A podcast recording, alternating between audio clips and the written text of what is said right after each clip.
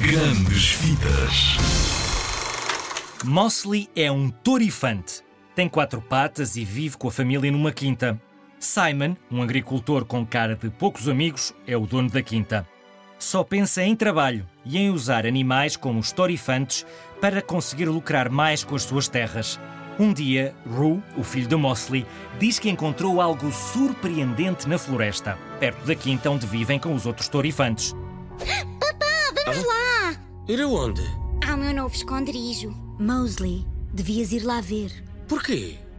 Anda, eu mostro-te. Mosley decide ir com o filho ver de que se trata e depressa se apercebe de que o pequeno Rue tem razão. Ele tinha encontrado uma gruta com gravuras muito antigas.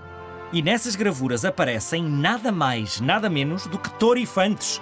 Mas torifantes algo diferentes. Nos desenhos aparecem de pé e com as costas direitas. São iguais a nós, só que têm mãos. E andam direitos. E têm mãos. Eles são quem nós éramos dantes. Mosley, os costas direitas podem estar alguns por aí. E Mosley começa a pensar. Talvez os torifantes caminhem agora em quatro patas por terem sido dominados por humanos como Simon. Será?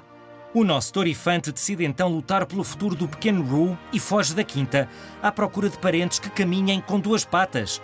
Mas o perigo de ser capturado é bem real e Mosley precisa de muita coragem para ir ao encontro dos costas direitas, como lhe chamam. Vocês são costas direitas? Pensávamos que já não restavam turifantes. Isto é espantoso.